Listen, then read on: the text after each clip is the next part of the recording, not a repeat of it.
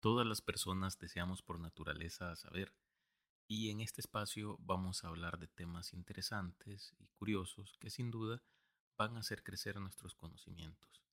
Así que sin más te doy la bienvenida. Soy Miguel Escobar.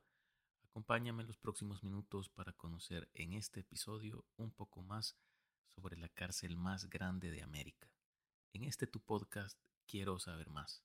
Comencemos. Recientemente se anunció por parte de las autoridades de El Salvador la inauguración del Centro de Confinamiento del Terrorismo, ubicado en el municipio de Tecoluca, departamento de San Vicente, esto en la región central del país. Con el traslado de los primeros 2.000 reclusos que cumplirán sus penas de prisión en este recinto, que se ubica prácticamente en las faldas del volcán Chichontepec, y cuenta con un área de construcción de aproximadamente 23 hectáreas, dentro de las cuales se ubican 8 pabellones, cada uno con un área de construcción de 6.000 metros cuadrados.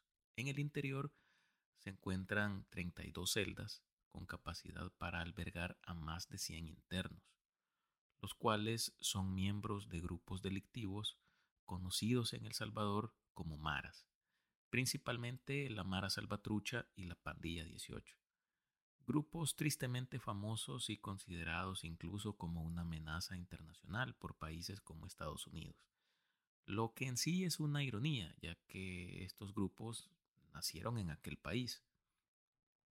Pero ¿cómo llegamos a esto?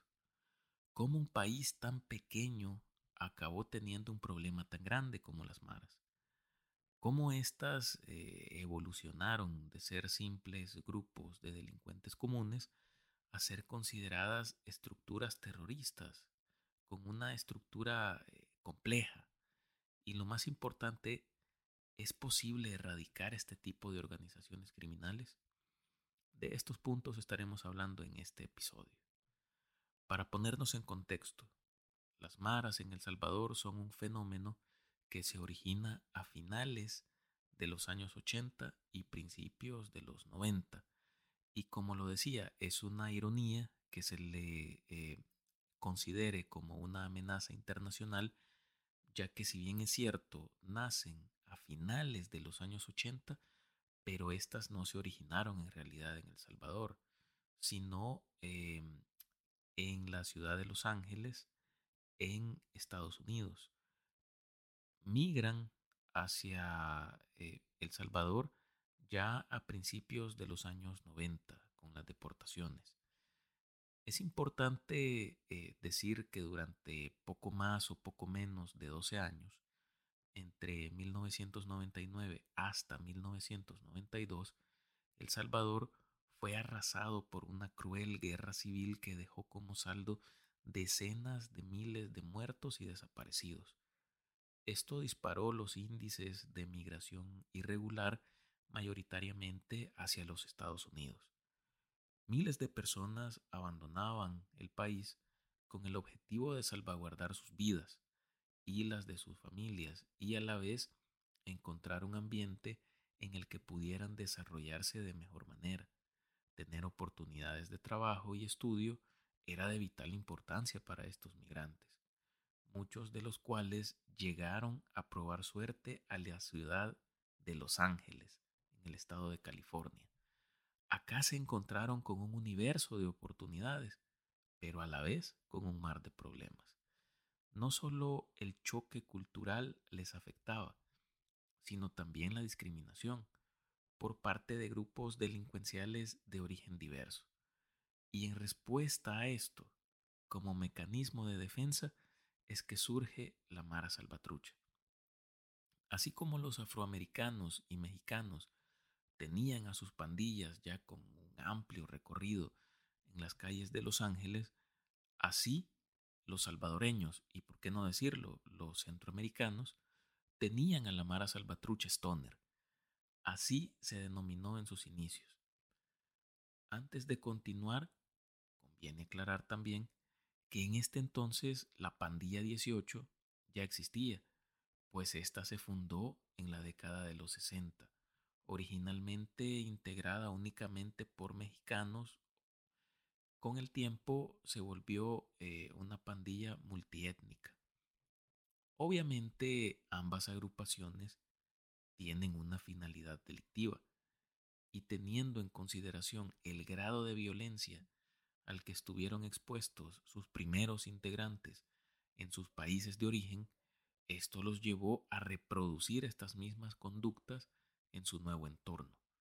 Y con eso eh, los Estados Unidos se vieron en la necesidad de tener que tomar medidas para evitar que estos grupos delincuenciales crecieran y se fortalecieran en su territorio, claro. Y la solución más viable fue deportar a estos pandilleros de regreso a sus países de origen.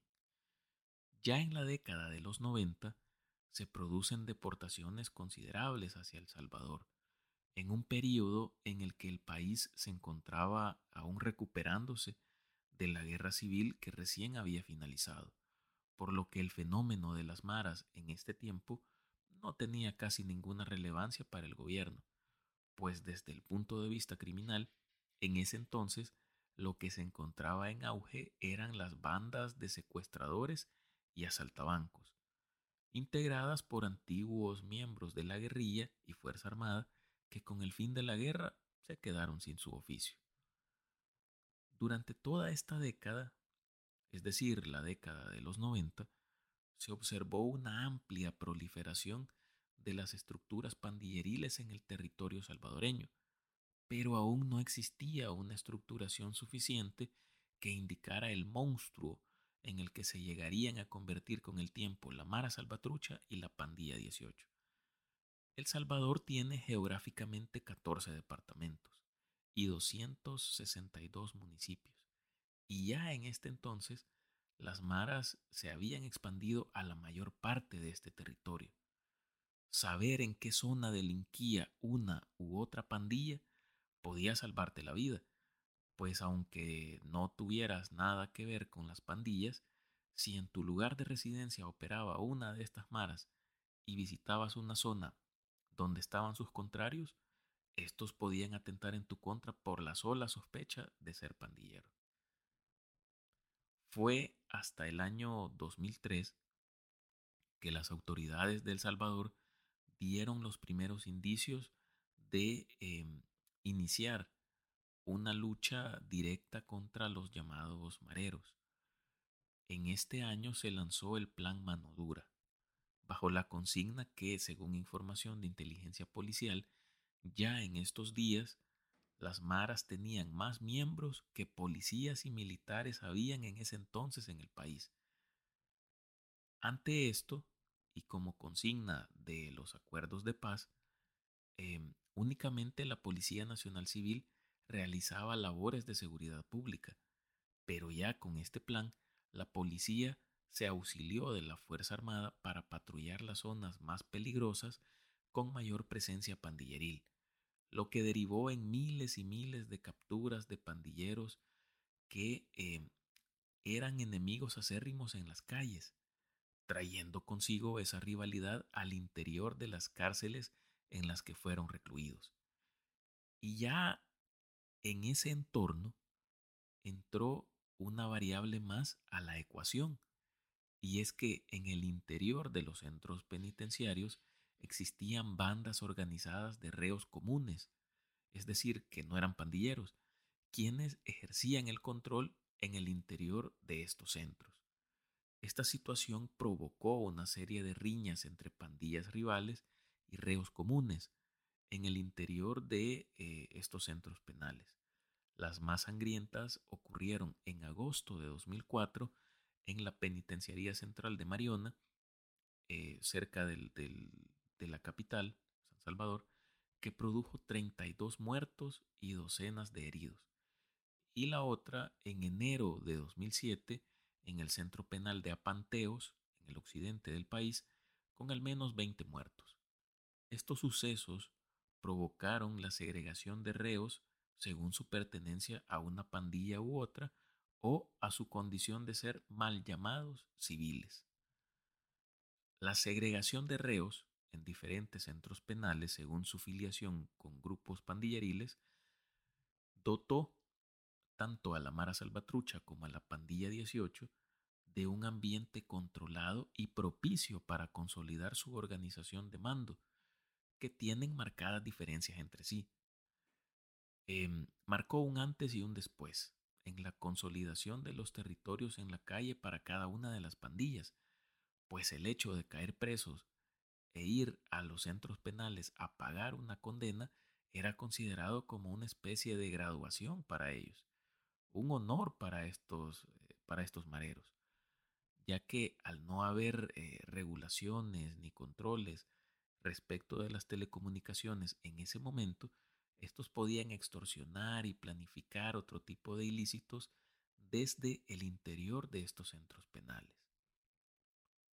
Teniendo tanto la Mara Salvatrucha como la Pandilla 18 una mejor estructuración, comenzaron a generar más ingresos con sus actividades ilícitas, lo que provocó que las pugnas territoriales entre pandillas se volvieran más extremas y violentas en las calles. En el mes de junio de 2010 tuvo lugar uno de los peores sucesos vinculados al actuar de grupos pandilleriles en El Salvador. En la ciudad de Mexicanos, en la zona metropolitana de San Salvador, integrantes de la pandilla 18, en venganza por la muerte de uno de sus integrantes, acribillaron y quemaron un microbús de la Ruta 47, dejando como saldo 17 personas fallecidas, em, calcinadas obviamente, y 15 con lesiones graves. Este tipo de hechos y en general los altos índices de homicidios generaron terror y zozobra entre la población salvadoreña y entre el año 2010 al 2015 provocaron grandes paros de transporte colectivo, incluso a nivel nacional, ante las amenazas de las pandillas si los, si los transportistas no pagaban las extorsiones que les eran exigidas.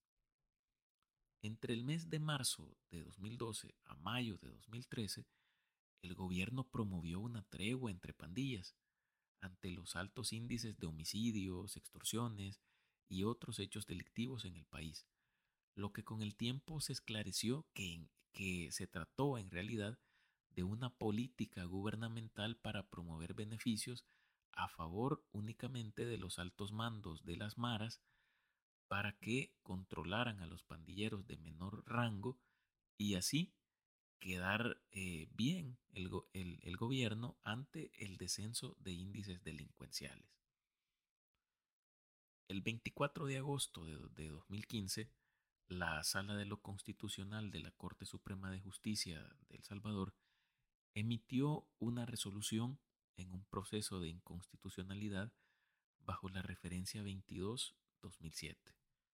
Con esta se generó una declaración tanto de la Mara Salvatrucha como de la Pandilla 18 como grupos terroristas, ya que estos, mediante el uso sistemático de la violencia, generaron una constante situación de alarma social entre la población salvadoreña. Y así en abril del 2016 se implementaron una serie de medidas extraordinarias aplicables a los centros penales en que se encontraban recluidos miembros de Maras que contemplaban básicamente eh, las siguientes medidas. Primero, el traslado masivo de reos hacia centros penales con un régimen de máxima seguridad, según su condición de ser eh, mandos medios o altos de las maras encierro casi permanente en sus celdas para limitar el desplazamiento de los reos. En tercer lugar, la restricción total de visitas en centros penales. Cuarto punto, suspensión de traslado de reos para comparecer a audiencias en tribunales, ya que éstas pasaron a ser virtuales mediante eh, videoconferencias. Y eh, entre las más eh, representativas, el corte de telecomunicaciones en las zonas donde se ubicaban los centros penales. Sin embargo, ahora hay indicios de que estas medidas en realidad no se cumplían al 100%, pues em, se han conocido evidencias de que el corte de telecomunicaciones en las zonas donde se ubicaban los penales no fue total. Asimismo que los reos sí tenían acceso a visitas y otros beneficios. De hecho, se sabe que durante algunos procesos electorales, representantes de partidos políticos intentaron negociar con cúpulas de las maras la reducción o abolición de las medidas, según eh, los pandilleros prestaran su apoyo a uno u otro partido político, manteniendo así la imagen de eh, El Salvador como país más violento de América Latina. En junio de 2019 tomó posesión el actual presidente, Nayib Bukele, quien en abril de 2020 puso fin a la segregación de pandilleros, mezclando a integrantes de la Mara Salvatrucha y de la Pandilla 18 bajo un régimen carcelario más estricto, el cual aparentemente además cortó al fin la mayor parte de comunicaciones entre pandilleros libres y detenidos, quedando únicamente los mensajes que eh, salían en la mente de estos pandilleros que cumplían sus penas. Aparentemente el recrudecimiento de estas medidas carcelarias fue lo que detonó la masacre de 88 salvadoreños entre el 25 al 27 de marzo del año 2022 a manos de pandilleros que buscaban doblegar al gobierno para que buscaran una negociación de las medidas penitenciarias, a cambio de no cometer más homicidios. Bueno, lo que sucedió fue lo contrario. El gobierno aprobó un régimen de excepción que le dio a las autoridades de justicia y seguridad las herramientas necesarias para el combate en contra de las maras, lo que hasta la fecha ha generado decenas de miles de capturas de presuntos pandilleros que actualmente enfrentan procesos judiciales en los que bien pudieran resultar condenados a penas de prisión considerables. Y de ahí la necesidad de contar con una cárcel lo suficientemente grande para contener a estos delincuentes que tanto han hecho sufrir a la población salvadoreña. Bien, hemos llegado al fin de este, de este capítulo, no sin antes eh, aclarar que este tema de la criminalidad eh, de la criminalidad pandilleril en El Salvador es muchísimo más eh, extenso. Hay mucha tela que cortar respecto de este tema, tanto si queremos hablar de un bando como del otro, eh, o las diferentes medidas que ha tratado de implementar el gobierno eh, desde que nació este fenómeno. Pero lo que es cierto que como sociedad hemos sido golpeados duramente por este tipo de delincuencia.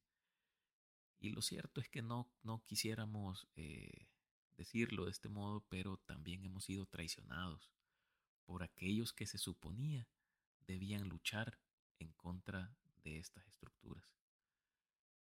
Pero bueno, ahora eh, al fin se logra ver eh, un poco de luz al final del túnel y esperemos que este problema al fin tenga una solución.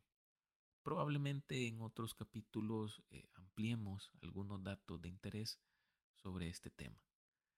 Espero que hayan disfrutado este capítulo y que hayan aprendido algo nuevo. Si es así, los animo a suscribirse, recomendar y calificar este podcast en su plataforma preferida. Nos escuchamos en la próxima para conocer un poco más sobre un nuevo tema. Saludos y hasta pronto.